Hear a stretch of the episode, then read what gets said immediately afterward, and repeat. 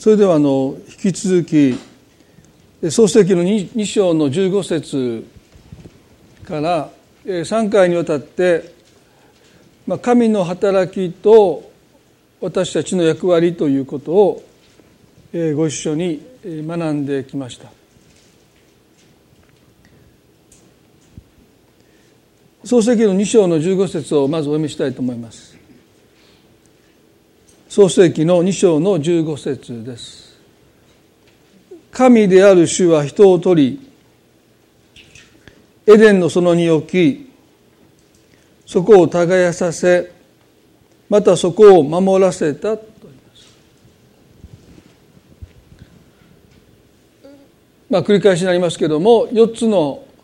働きが示されています。取ること、置くこと、耕すことを守ることですね。でこの最初の2つは神の働きとして書かれています。すなわち神は私たちを取られます。召されます。そして置くという言葉は派遣するということですね。任命するということ。ですからこの2つの働きを私たちが自らの人生の中で尊んでいくということが何よりも大切だということをお話をしました。この奥という神の働きは神の摂理と言ってもいいと言いましたよね。神はヨセフをエジプトに売り飛ばしたんじゃなくて使わされたとヨセフはようやくエジプトに置かれた神が私をエジプトに置かれたんだと告白します。今皆さんがいる場所こそ神が皆さん置かれた場所ですよね。そのことを私たちが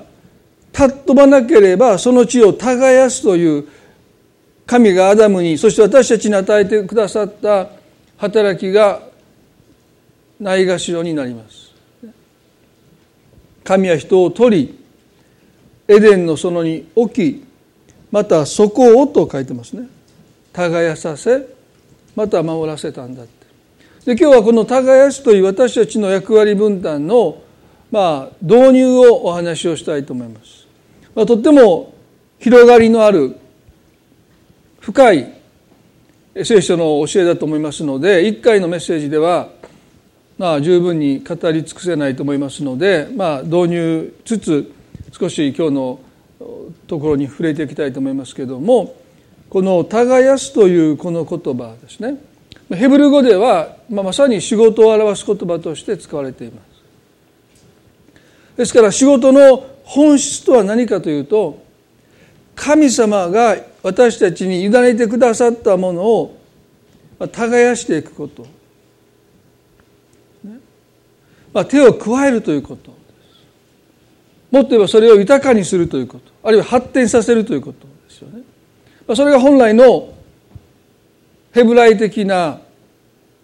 仕事の概念だと思います。言われたことをただやってるだけじゃなくて、ま、それ以上時には神様が私たちに期待される以上のことを私たちが成していくということもそこに含まれているんだろうと思います。この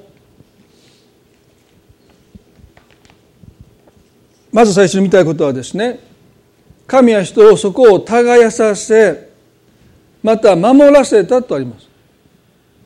でもし神が私たちにこの耕すという役割をくださらなかったならば私たちに与えられた仕事というのは神様が与えたものをただ守ることだけです。維持管理するだけです。それは神の願いではありません。皆さんのご自宅が国の重要文化財になることはおそらくないと思いますけれどもなったら大変ですよね。自分の家なのに勝手に改築できないんですよ。あここの色ペンキ塗り替えたいなもうできないんです。そのままの状態で維持管理する責任があるからですよねもし神様私たちに耕すという私たちが手を加えることをもし神が許されないならばただ言われたことだけしなさいって神がもしおっしゃるならば私たちは神の使用人になってしまいます。ですね。余計なことするなって。ね、私があなたに言ったことだけしなさいって。ただエデンのその守るだけならば私たちはもしかしたら神の使用人になるかもしれません。でもそこを耕すということを神はアダムとエバにお求めになったということからも神は私たちを決して使用人として用いることはなさらない。いやそこを耕すすなわちあなたの手を加えていいですよとおっしゃった。ですから神はエデンの園をもう人の手の加える余地のない完全な形としてアダムとエバに託したわけじゃなくてまだまだそれを発展させる余地を残してあなたが手を加えていいですよとおっしゃったそして手を加え続けないとエデンの園は現状維持することはできません。その地はだんだんだんだん荒廃していきます。ですから神様がお作りになったまだ罪が入る前の罪のない世界であったとしても人が手を加え続けていくそこを耕していくことをしなければその地は荒廃するんです。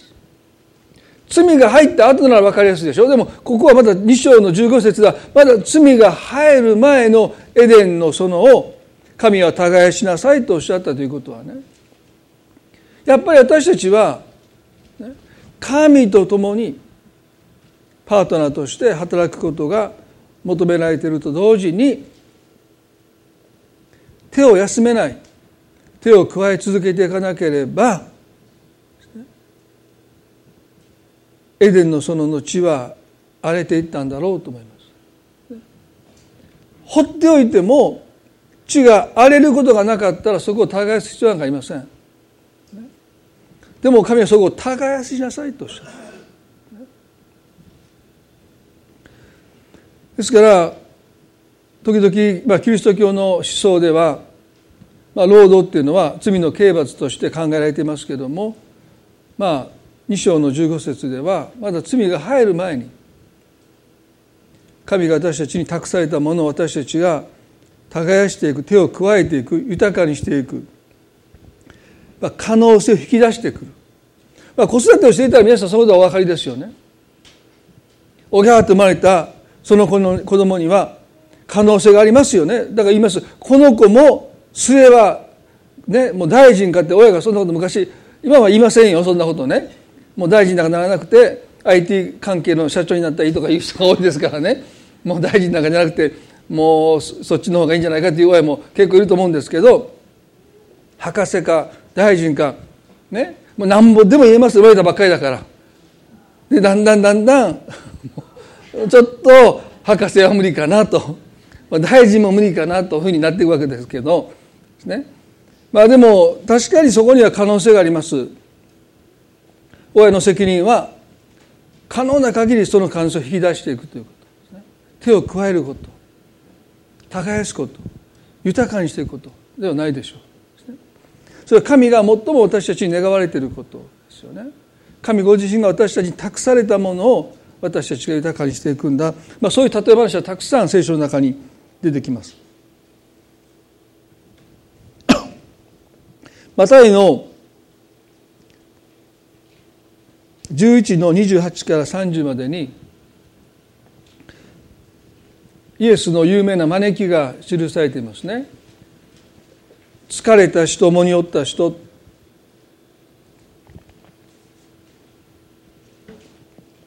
すべて疲れた人もによっている人。は私のところに来なさい。私があなた方を休ませてあげます。私は心優しくへり下っているからあなた方も私の首輝を追って私から学びなさい。そうすれば魂に安らぎが来ます。私の首輝はお安く私の荷は軽いからですとおっしゃった。イエスが約束された魂の安らぎとは重荷を下ろすことによって来るわけではありません。まあ重荷を下ろすとホッとします。荷が軽くなります。でもこう言いました。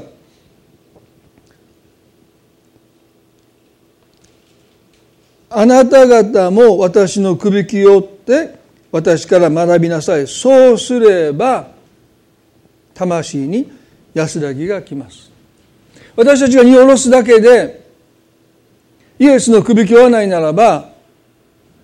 空になった手にまた重荷が押し付けられます。あ手が空いてるんだったらちょっとこれ持ってって言われるようにね。私たちがその荷を下ろせば空になります。その手に誰かは、これ持ってください。あなたにこれやるべきよ。あなたの責任よって言って、重荷を押し付けられて、私たちはまた異なった重荷を、になっていきますね。そしてまた疲れて、イエスのもとに重荷を下ろすんだけども、またその手が空になった瞬間ですね。まあ皆さん周りの人よく見てますよ。誰が一番暇そうにしてるのか。ね。あ、この人だってお願いできるなって。また、もう PTA 会長4年しましたけど、誰が暇そうなのかお母さんで手が空いてるのか。まあ私が一番暇そうだったのは4年かもしれないんですけどね。重荷下ろした後私たちはイエスの首きをわないといけない。でこの首きっていうのは皆さんもご存知ですね。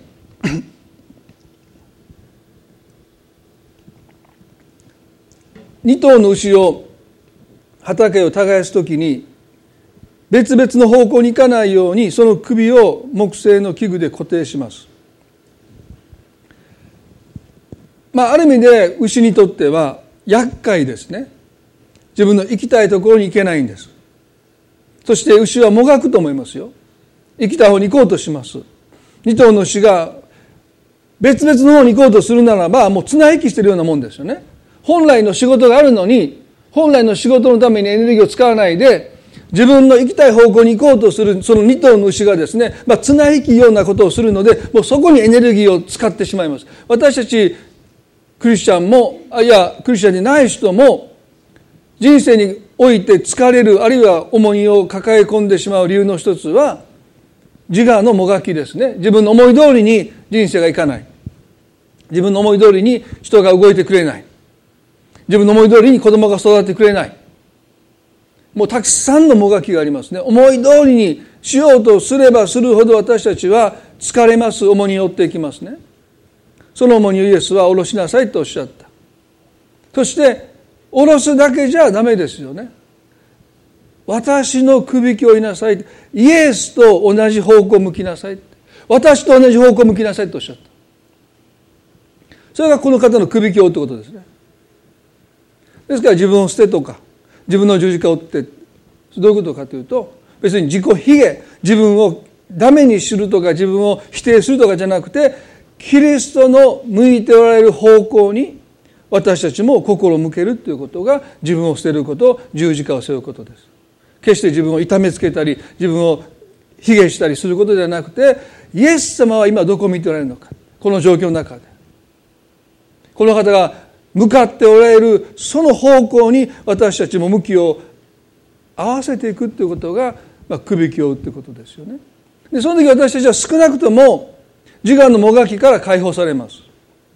人生が思い通りいかなくても御心がなりますように主が最善のことを信じてくださると私たちが信じるならば人生における多くのもがきが自我のもがきから私たちは解放されます。イライラしなくなります。ですからイライラしているということは私たちは自我のもがきというものをまだ抱えているということ。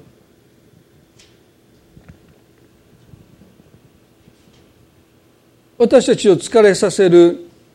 私たちのとって重荷となってくるもう一つのことは義務感ですね。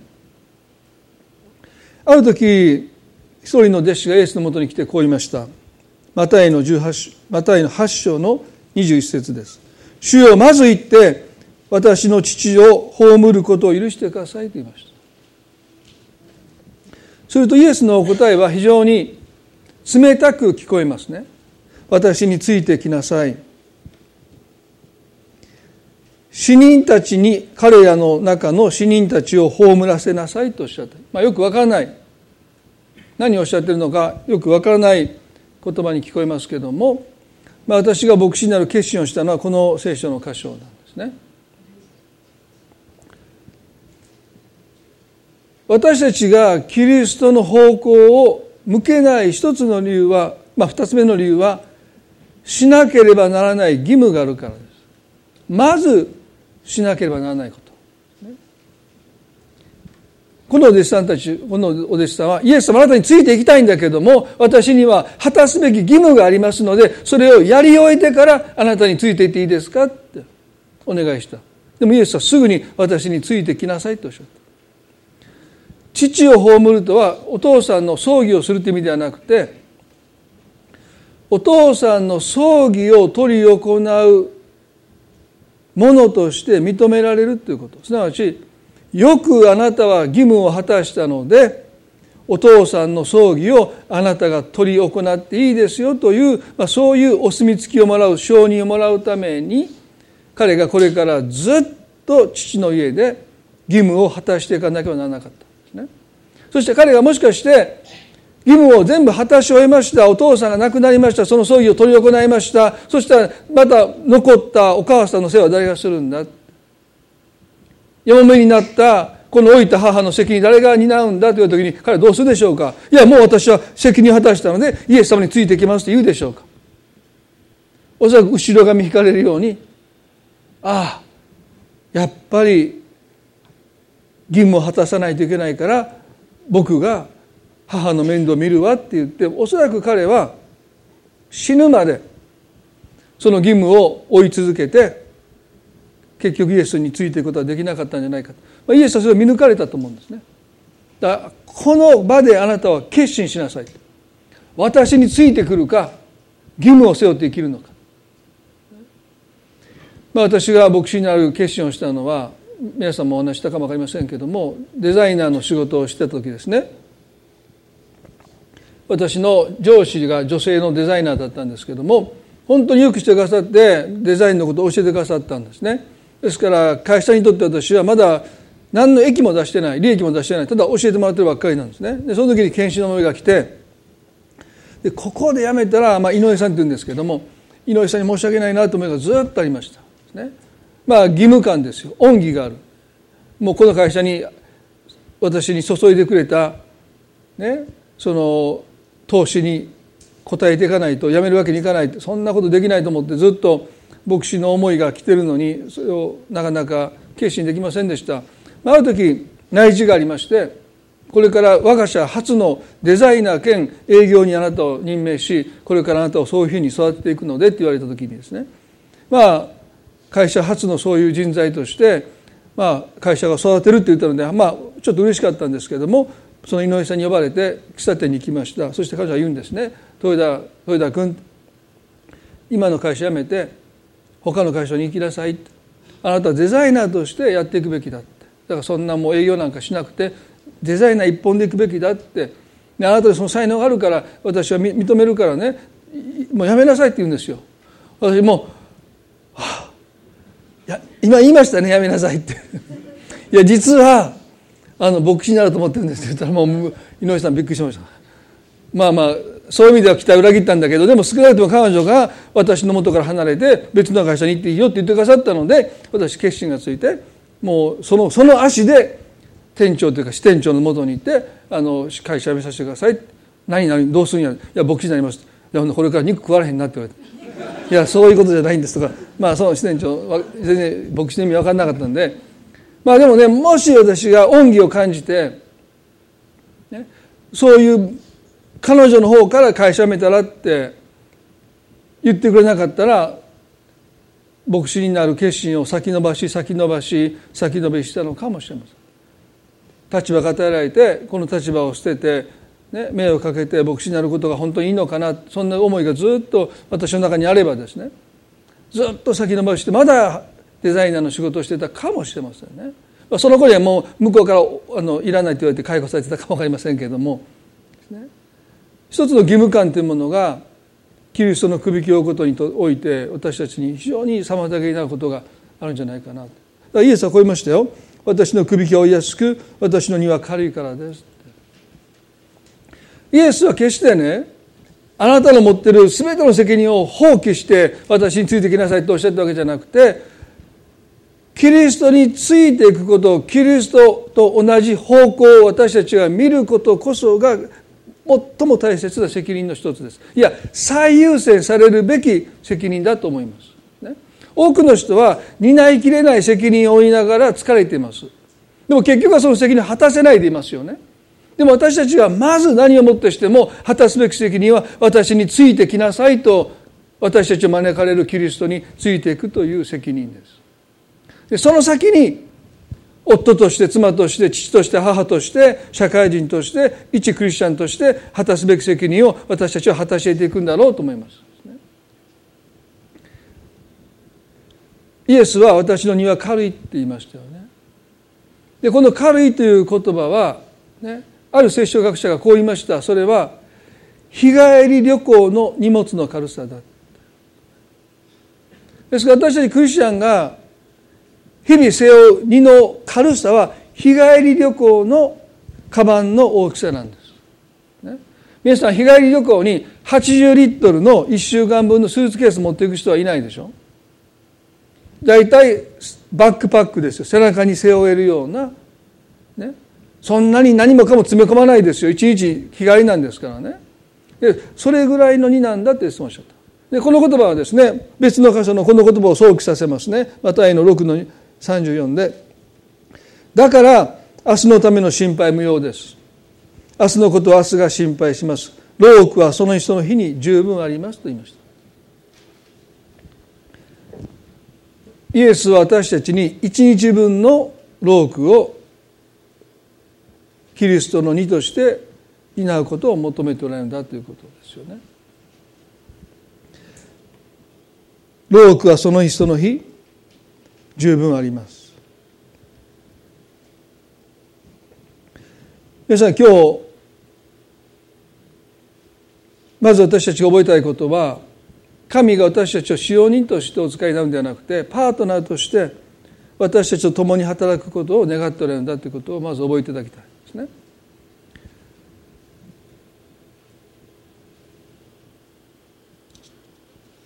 でそのことはキリストの誕生とも深く関係しています。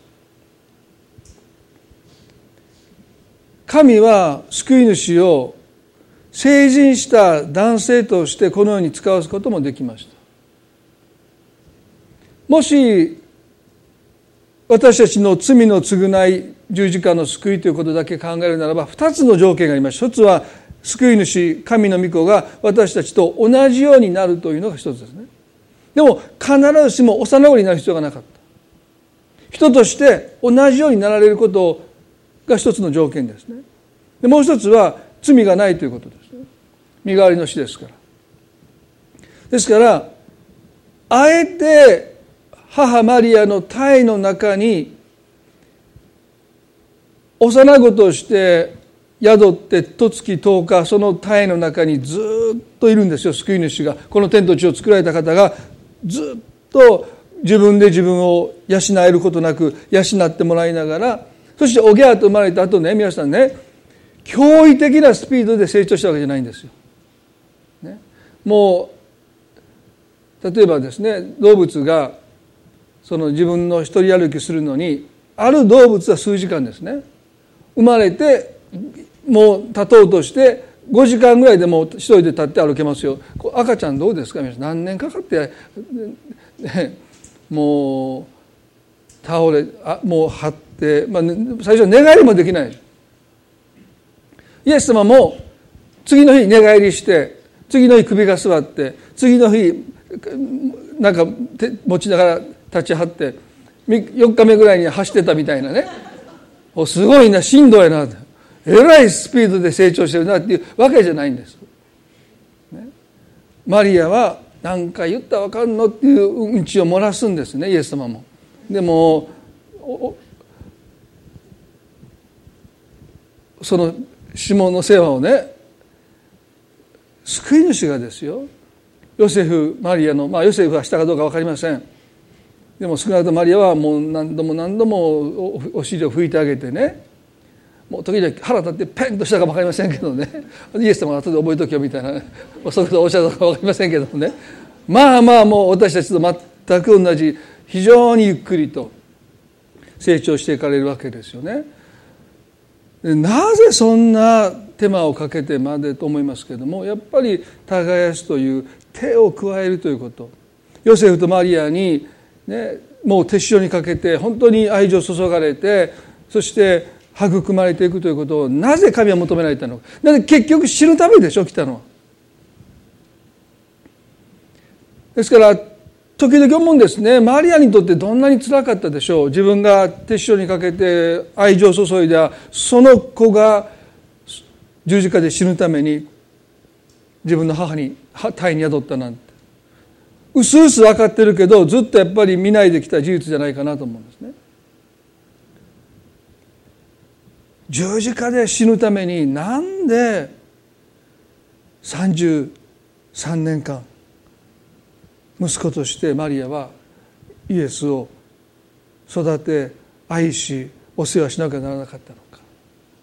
パッと聞いてパッと十字架でイエス様はなぜ死んでくださらなかったのか、やっぱりそこに神が私たちと共に働きたいというその願いがあるからではないかなでこの耕すということをね皆さんティモシー・キラーという方はねある本の中でこのように言いました。私たちは神が始められた仕事形のないものに形を与えもので満たしそれに従えるという仕事を引き継いでいることになるのです。混沌とした状況の中に秩序を生み出す時潜在的な創造性を引き出す時自分が見つけたものをさらに作り込みそこからさらに発展させる時私たちは被造物を社会的文化的に発展させようとなさる神のスタイルを踏襲しているのですと言いました。耕すということはねここに書いてますね。おそらくこうなんでしょう。無秩序の中に秩序を生み出すこと。あるいは潜在的な創造性可能性を引き出すこと。まあ子育てともほぼ同じですよね。ああもう泣き叫んで言うこと聞かない子供たちの中にある種の秩序落ち着いてくるですね。あるいはその子の持っている可能性創造性を引き出していくこと。自分が見つけたものをさらに作り込みそこからさらに発展させる時ですね。私たちは神様の働きを踏襲してるんだ一緒に神と共に働いてるんだってティモシー・キラーは言います。そして彼はまたこういうんですね。英語のカルチャー、まあ、これは文化の英語ですけれどもカルチャーという言葉はカルティベーション、まあ、耕すから派生した言葉ですと言いました。ですからね神様がなぜアダムとエバをエデンの園に置かれてそこを耕すことを求められたのかそれはですねエデンの園にはたくさんの食べ物がありましたけれども神の文化はありませんでした。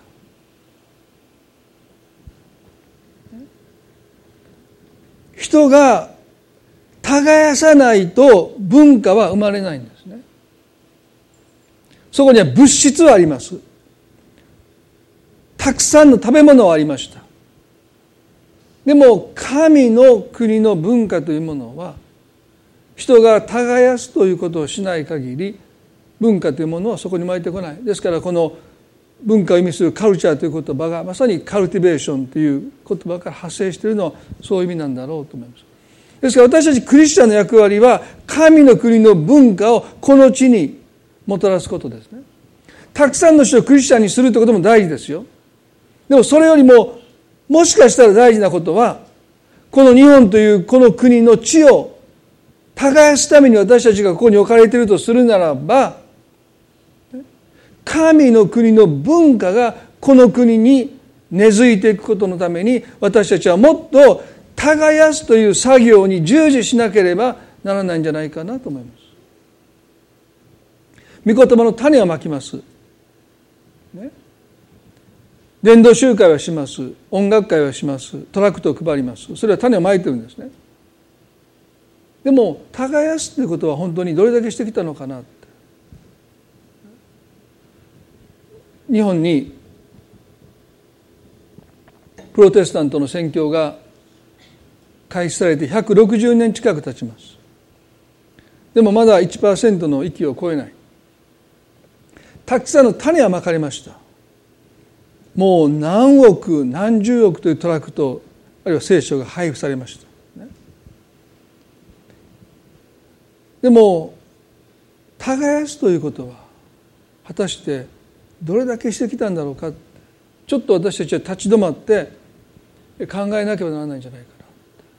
神の国の文化ってものがどれだけこの国に根付いてるのかな。私たちの心に私たちの家庭に神の国の文化イエスは言いました。御国が来ますようにと祈りなさいとおっしゃった。御国が来ますように。一人でも多くの人が救われますようにという祈りよりも御国が来ますように。その地が耕されますように。その地に神の国の文化が根付きますように。それが主の祈りのイエスが求めたことではないでしょうか。この耕すということの導入としてまず私たちの心を耕すということ。マタイの13章の3節から8節までにイエス様が御言葉がまかれた心の状態を4つに区分されましたね。マタイの13章ですけども一つは道端です。二つは薄い岩地三つ目は茨の地四つ目が余市です余市にまかれた種だけが30倍60倍100倍の実を結びました。ですから御言葉が実を結ぶかどうかの鍵は御言葉そのものじゃなくてまかれた土地にかかっています。余市であるならば御言葉は30倍60倍100倍の実を結ぶとおっしゃった。ですねですからイエスがここで取り上げたのはいかにその地を良い地に耕すのかということです最初の2つの地は実を結ばなかったんですね。で道端っていうのは人が足で踏んで表面が硬くなってます。だいぶ掘り下げますと中には柔らかい土壌があるんですけれども表面はもう人が毎日毎日行き来するので踏み固められているのが道端ですよね。でそこに種がまかれました。でも表層が非常に硬いのでその種は下に行かないので鳥がやってきて食べてしまった。二つ目の薄い岩地は地そのものが岩に覆われているのでもうほぼ砂状態ですね。種がまかれたんです。芽を出したんだけども根を張ることができなかったので枯れてしまったんだ。でここでイエスが取り上げた最初の2つの地の共通点は表層が非常に硬いということです。だから御言葉をいくら巻いても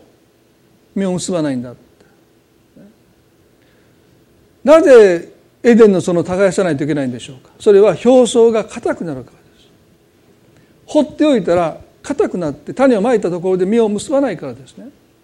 私たちの心も放っておいたらどんどんどんどんどんどん硬くなります。私は人生で一人としてこんな人に会ったこともありませんね。ほっといたらどんどんどんどん心柔らかくなったって。そんな人いますか？気がついたらめっちゃ心柔らかい。御言葉がもう深く入っていくないないですよ、ね、あれあんなに心柔らかく御言葉を聞いてたのに最近しかめっ面して聞いてるなという人がいますよ。なんか反抗してるというか盾ついてるというかもうどうしたんかなと思うんですね。もう大体理由は一つですよね。心が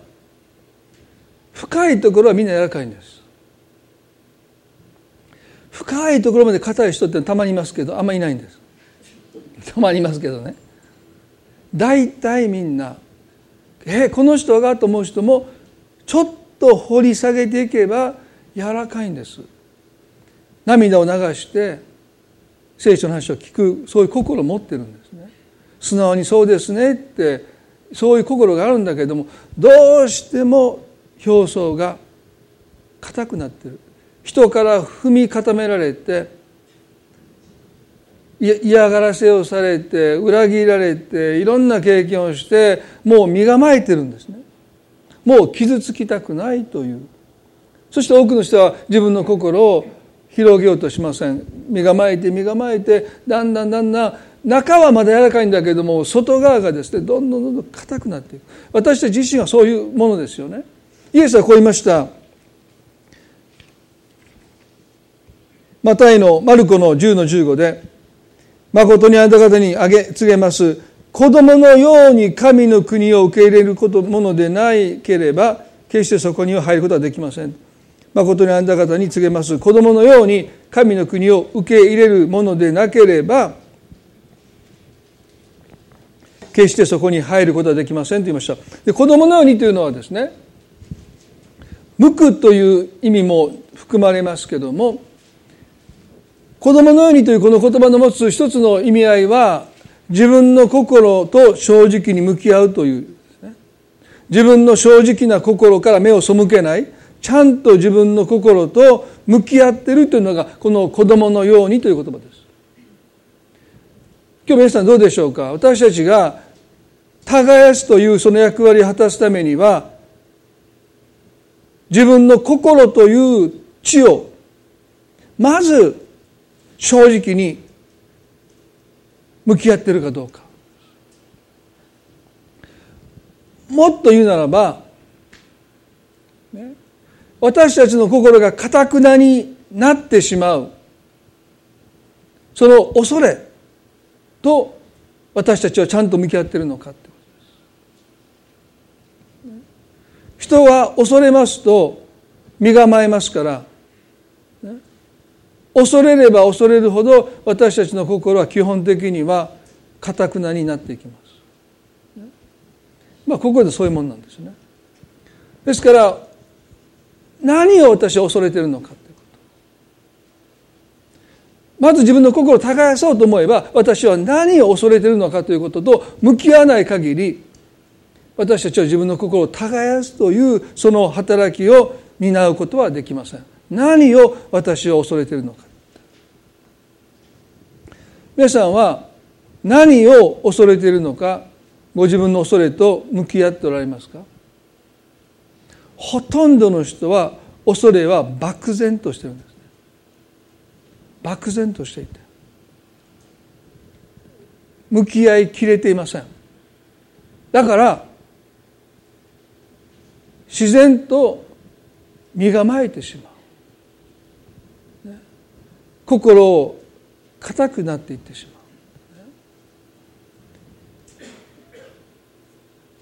今日ですねいつもとちょっと違ってある映像をお見せしたいと思うんですね。本当はその映像の内容を私が代弁するというか、まあ、引用しながらメッセージをするんですけども、まあ、この映像の持っている一つのアピールというかですねその言葉っていうのを、まあ、私が代弁してお話しするよりももうその映像を直接皆さんに見ていただいた方がいいんじゃないかと思って普段あんまりしないんですけどメッセージの途中で映像を見るということはないんですけども、まあ、今日は特別にですね、まあ、この耕すということの導入でこの言葉に触れてほしいなと思いましたのであの少し見ていただきたいと思いますね。これは NHK の心の時代でうちの奥さんが見ていて非常に感動してで僕にですねあなた見た方がいいよって言うんだけどなかなか見なかったんですね。そしたらあまりにも好評で再放送されてそしてその再放送されたものを見なくてでそれは YouTube で 見れるようになったので見たんです。非常に感動しました。40年間教師をしてこの方はですねあの出てきますけれどもあの安住力也という先生ですね、まあ、ごご存知の方おられますか？NHK の何人かおられますけれども。あの、T、あの TCU ですね。国際キリスト教大学の時に学生の頃にクリスチャンになってそして、まあ、教師として生涯を、まあ、捧げて、まあ、多くがキリスト教系の学校で教師をされたんですけども、まあ、その彼がですね今の子どもたちの心の状態を、まあ、本当に親として大人として、えー、まあ聞きながら非常に葛藤するような言葉で語ってくださっています。でもそれは決して今の若者が抱えている心の葛藤だけじゃなくてそれはもう全ての日本人が同じ心の葛藤を抱えてきてるんじゃないかなとさえ思います。でそのことに対して彼が一つの答えというかですねキリスト者としてどう向き合うかということをあのお話してくださっている、まあ、10分ちょっとの映像が、まあ、本当は全部あの50分ぐらいあるんですけどもそこだけちょっと切り抜いてですねお見せできたらなと思います。ちょっとこれどけた方がいいですか？見にくい？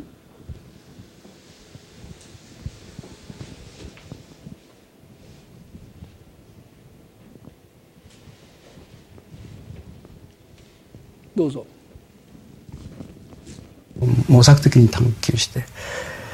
でそういう問いいくつかこう系列踏みながら問いがだんだん見えてきたんですがどうしてもこの問いは逆に私自身が恐ろしくて問えない問いがあったんです。それが実はあなたは何を恐れているのかっていう問いなんです。はいはい、なんかこう今現代私含めてなんていうか得体の知れない恐れにこう呪縛されちゃってるっていうでそれがどれほど本来と言っていいのかなその固有の固有名詞の私を生きていくっていうそれによってあの世の中にも貢献するようなあり方を阻害して、えー、できなくさせてるかそれを最も敏感に反映しているのがこの国の子どもたちだっていう印象強かったわけです、ですから本当はこれをこそ問わなきゃいけないと思うんだけどこれをまともに向き合ったらそれこそ先ほどの話に壊れちゃいそうな子たちが随分いるのが見えてたんで私恐ろしくて問えなかったんです。ところがね最後ですよ。この校長と現役校長としての。最後の時3年間付き合ってきた3年生。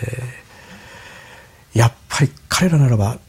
なんていうか私もなんかとんでもない状況になっても最後は私のとこ来てくれるなっていうのはなんとなくのこう、感触があったもんだからよしこれぶつけよ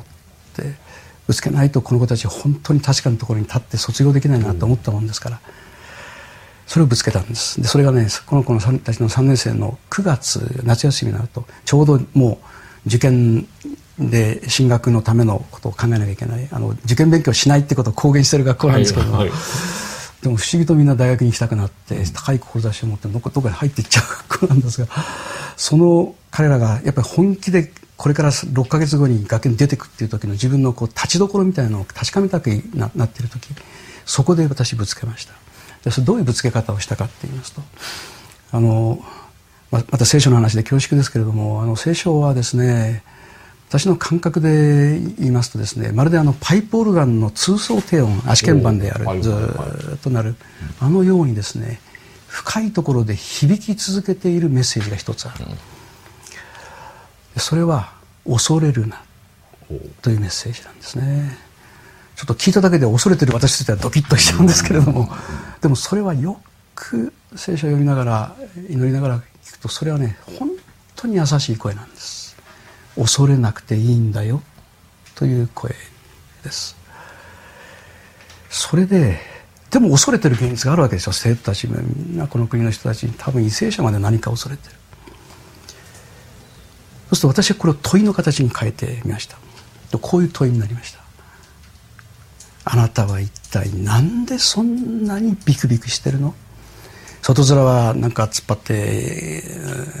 強いように生きてるかもしれなくてけれども腹の底でどうしてそんなにビクビクしてるの？不安なの。でその後にそれは本当に恐れるに足るものですか？という問い恐れるに値するものですか？ましてや恐れなければならない恐るべきものですか？という問いなんです。でそれを3年生高校3年生の生徒たちにぶつけてこういう課題を出しました。私課題出すの好きじゃない教師でなるべく出さないんですが今回はねちょっと全員できれば本気になってやってほしいって訴えて出した。それはこういう課題です。3つ。1つ目。自分が今恐れている。恐れを感じるものをねまあ、えー、A4 のあのわらばんしにできる限り書き出してみる、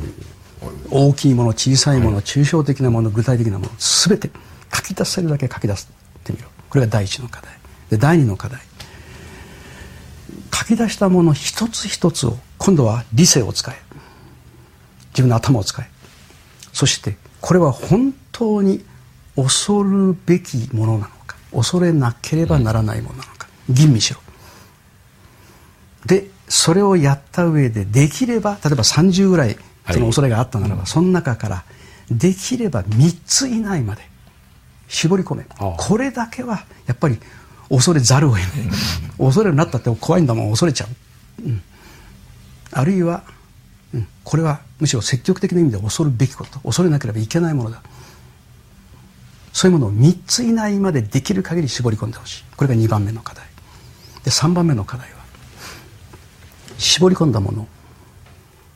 この恐れから特に恐れる必要がないと思うのに恐れてしまっているようなもの。それからこの呪縛から自分が解放される。そのために今の自分に足りないものは何か。逆に必要なものは何か。これを正直に自己吟味して願いでも何でもいい。書いてほしい。これがあの3つ目の課題でした。それでねこの課題はねあのやっぱ本当は独立学園の生徒でも避けたかった子も多かっただろうと思うんですがね。図星だったようなんです、はいはい。うん、しかしこれを問わないと本当に自信の持ったところに立って学園卒業していけないって。である子はねもうその課題出したらすぐに飛んできて「先生ってこれが本当は自分が逃げてきたけど問わなきゃいけない問いだってものすごく今思います」と。で本気でこれ考えてみたいんです。だから提出期限延ばしてほしいってもちろんいいよって言いました、はいはい、それだけ本気だったそれで出てきたものを私は読んでなんとちょっと表現できない 衝撃を受けたえーとですねみんなそれぞれ多様です。もちろん多様なんですが共通して突出している恐れざるを得ないのか恐るべきなのか分かりませんがものがね2つ。浮き彫りのようにその皆の応答の中にありました、はい、一つは何か。一つは時代が怖い。このこれから生きる自分たちの時代。選べなかったわけですよ彼らは、はい、この時代や、まあ、ましてやこのこの国といいますかこのこの生きる時代そのものが怖い、まあ、彼はみんな3.11と福島を経験してますし独自学園は福島から直線距離で130キロ圏内ですからもうしかも農業をやってますのでもう生活感覚を含めて放射能の脅威脅威ってものはものすごい感じました。私自身も感じました。ですからそういうのの影響も非常に強いだろうとは思いますけれどもね時代が怖い。からもう一つはこれはねショックでした。あれだけ関係性の中でもうすごく信頼し合うような関係生きてるのに一番深いところで人が怖い。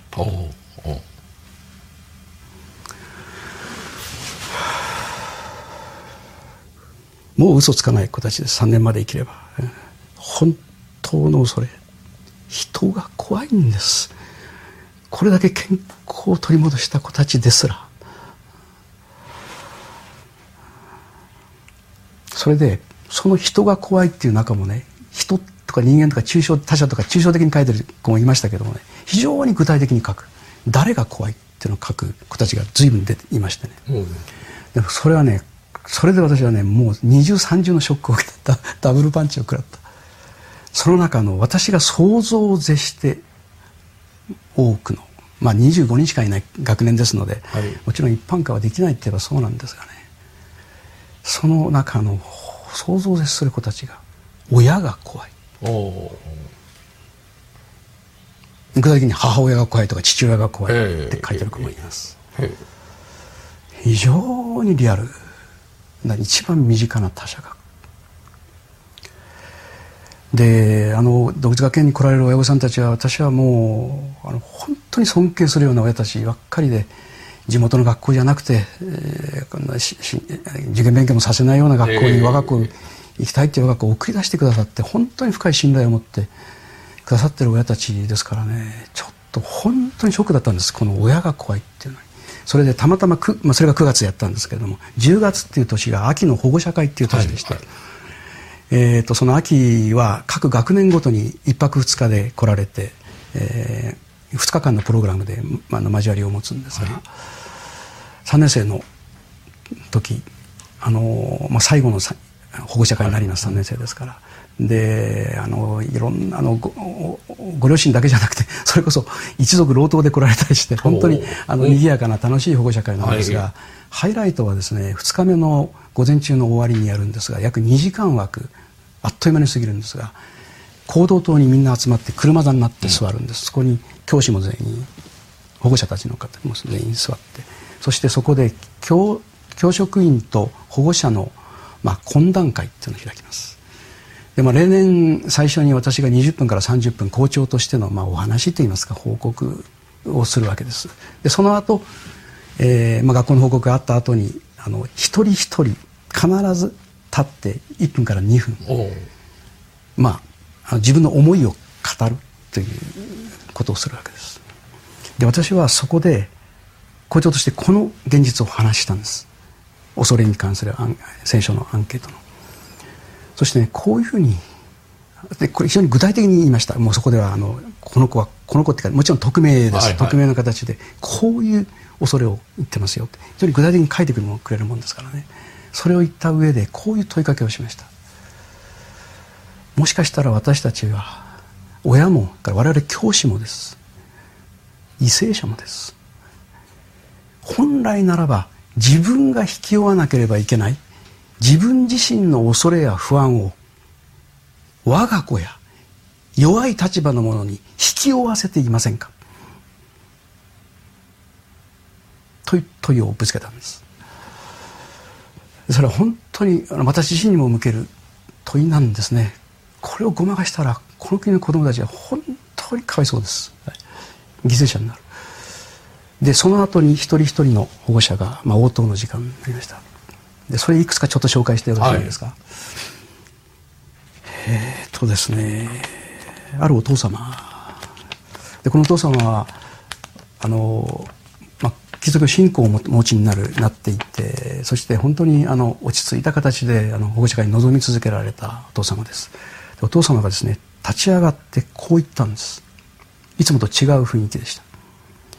私のキリスト教信仰は鎧だった。我が子をどれほど傷つけてしまっていたことか。そう言って絶句されました。そして最後絞り出すようにこう言った。子供がほっとしないものは嘘なんだ、うん、そう言って座られたんですそれからあるお母様立ち上がってしばらくこう何も言えずに立ってらっしゃいました。そしてその後こう言いました。実は私自身も親が怖くて育ちました。いまだに解決していません。そう言って座られましたそれからあるこれもお母様でしたね。私には我が子が信じられない思いが残り続けています、うん、でも私が私自身を信じていなかったんだって今気づきました。私は一体何を恐れていたのか。そう言ってその後こういうふうに言われたんです。この会が終わったらあの子のとこ行ってあなたはあなたのままでいいよって言ってあげたい、ね、言われました。それからねもう一人お父様まあ、このあの父様のご家庭は本当に、まあ、世の中で言うならばあの惨な出来事を持ってらっしゃるご家庭でしてお父様は必死であのお子さんを育てて独立学園に送られてきたお父様です。で実はその育てられたそのお父様のお子さんは親が怖いって書いた。でその内容もいくつか書いたこと私それは紹介しましたもちろん実名ではなくて。でお父さんピンときたわけです。そしてこう言われました。親の私にとってあの子は怖い子です。何かを封印している。って言われて。でもって。あの子はその封印をもう直視して、うん、それを超えてその先に行こうとしているんですね。って言われました。そしてこう何と言ったらいいのかな。ににじみ出るような思いを込めてこう言われたんです。私をはるかに超えて成長してしまった。私の方が問われています。と言われました。あの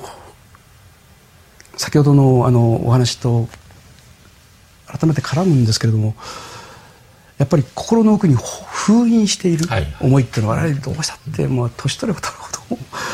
どあるな。でもねその闇を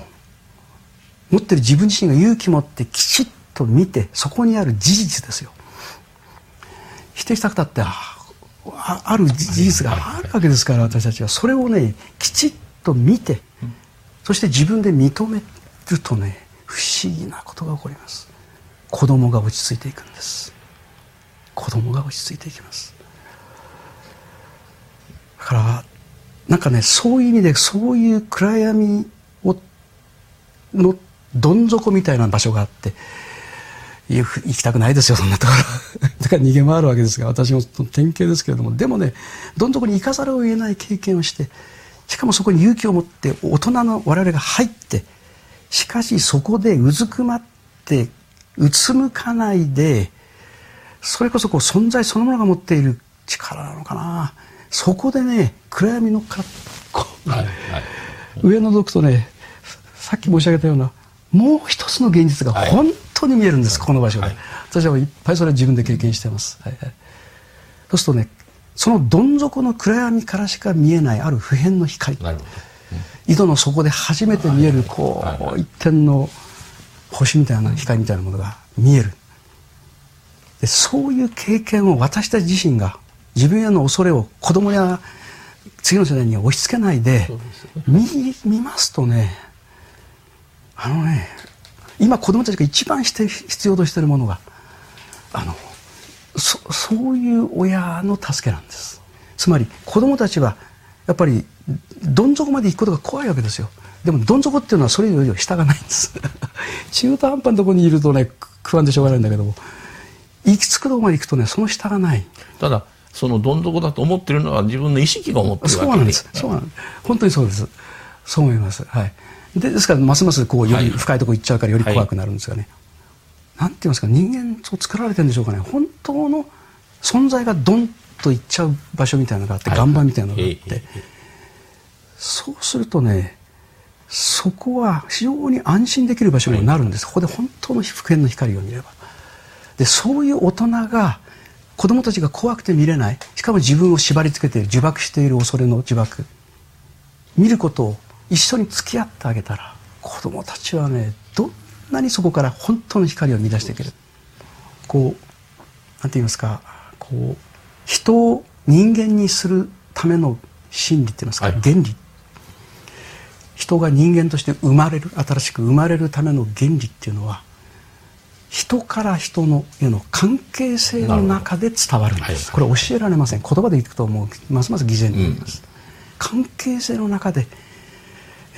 時代がどんなに暗くなってもそういう心開いた関係。先ほどの親御さんたちが子供の前で自分の闇を語っていくことで深い関係の。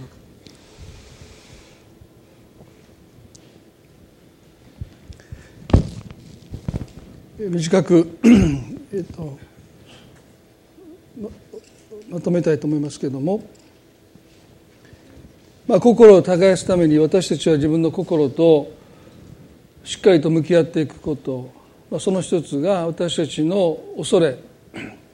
まあ、何を私は恐れているのかということをですねもう一度見つめていくという、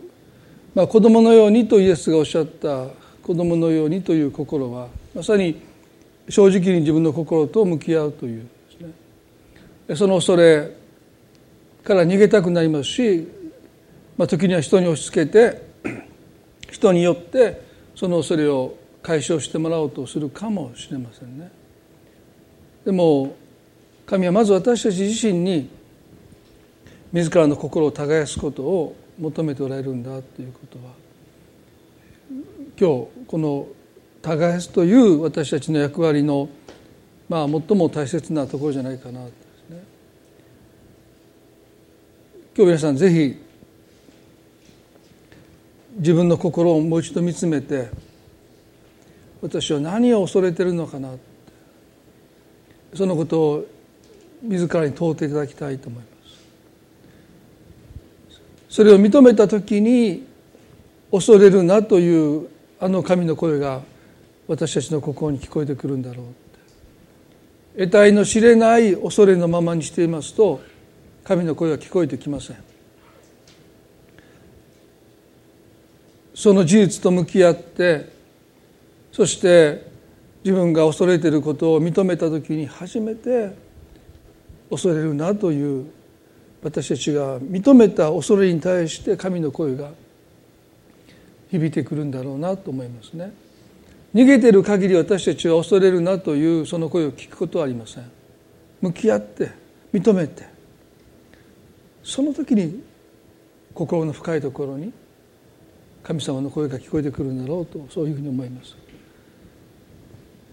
心を耕すためにはまず恐れと向き合うということ。まず私たちは覚えていきたいなと思いますね。どうぞ目を閉じていただいてお祈りしたいと思います。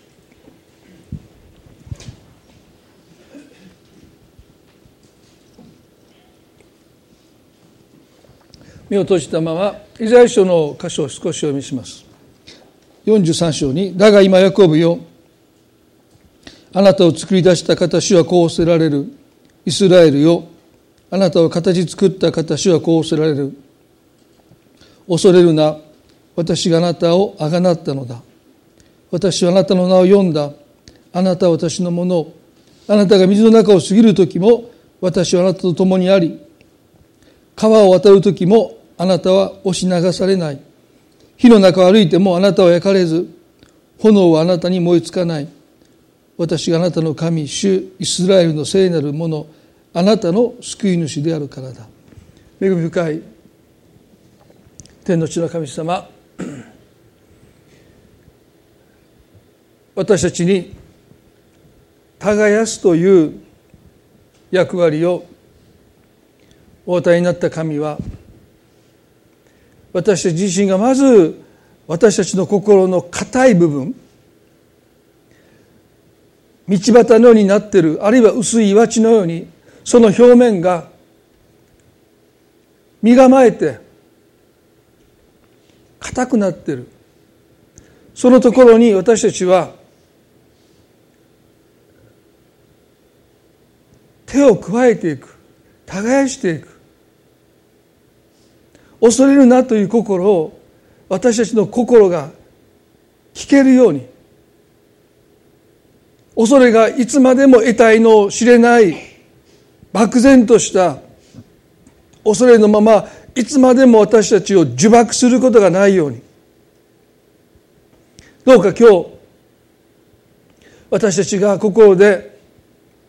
恐れてきたその恐れとどうか向き合う勇気を私たち一人一人にお与えください。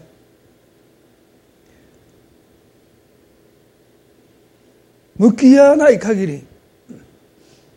あなたの声は聞こえてきません。私たちは一体何を恐れているんでしょうか。何を恐れて身構えているんでしょうか。何を怯えて心をガードしてるんでしょうか？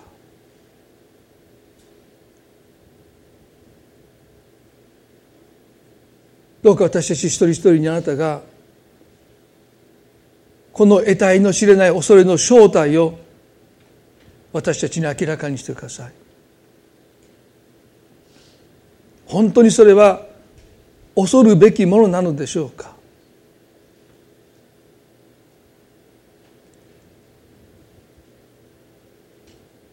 今日あなたが一人一人の心に問いかけてくださって恐れるな。あなたの声を聞かせてください。イエス様この一週間の歩みをどうぞ覚えてくださってどうか一人一人が自分の心と向き合うそんな時間を過ごすことができますように。もうこの恐れを人に押し付けることがないように。その恐れから逃げ惑うことがないように。私たちと共にいてくださる主は私たちが恐れるそのいかなるものに対しても勝ち得てあまりやるお方です。もし神が私に味方してくださるならば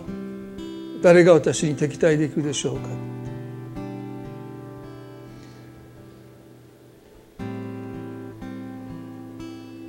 どうかあなたの精霊によってこの取り組みを導いてくださっていつも恐れるなというあなたの声を聞きつつ歩む私たちでありますように。勇敢でありなさい。私はすでに世に勝ったとおっしゃった神様そう信じます。私たちをどうか勇敢なものにしてください。私はすでにあなたが恐れているものに勝ったとおっしゃってください。この礼拝をありがとうございます。愛する私たちの主イエスキリストの皆によってこの祈りを見舞いにお捧げいたします。それでは皆さんどうぞ立ち上がっていただいてご一緒に賛美を捧げたいと思います。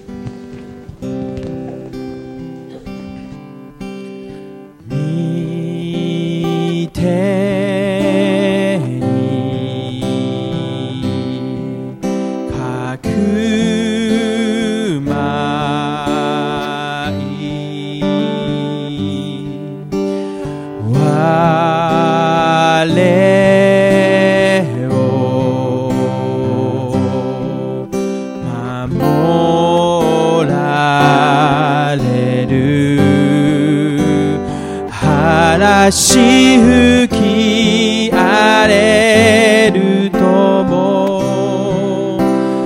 波たけり来るとも我が心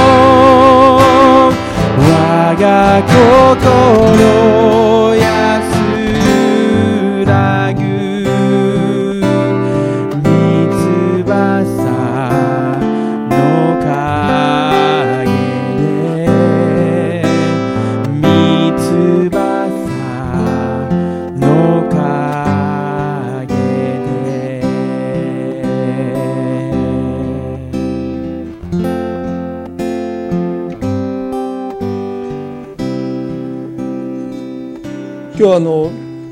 映像の中でそこにつくというそこつきということをねおっしゃいました、まあ、私はまあ別の表現でよく言ってるんですけども、まあ、覚悟を決めるっていうことですね。まあもう起こりうること起こることが起こったとしてもうその覚悟を決めた時に神様は底つきというですね。あ神様が支えてくださるんだというんです。あの中間地点にいる時に私たちはあのヨナが海に投げ込まれた時ですねどんどんどんどん沈んでいく。もがきながらもうどこまでも沈みそうになっていく中で、まあ、最後大きな魚を備えてくださった。もしかして皆さん今底つきの経験をなさらないでまだ体が沈んでいく心が沈んでいくどうなっていくんだろうという恐れに心がいっぱいだという方がね私たちの底にはイエス様がいてくださって私たちはそこにあなたおられたんですね。これはダビデの発見なんですね。こんな場所に主はあなたをいてくださったんですね。そうなんです。私たちがこれだけはここだけはと思う場所にもうすでにイエスはいてくださって私たちと共にいてくださるんだって。そのことを私たちは覚えたいです。ですからどうぞね。私が何を恐れてるのかなということと同時にもしそれが起こったとしても主が共にいてくだされば大丈夫だって。その確信をいただいて歩んでいきたいなとそう思います。それでは今朝礼拝これで終わりたいと思いますね。共に挨拶して互いに挨拶を持って礼拝を追っていきたいと思います。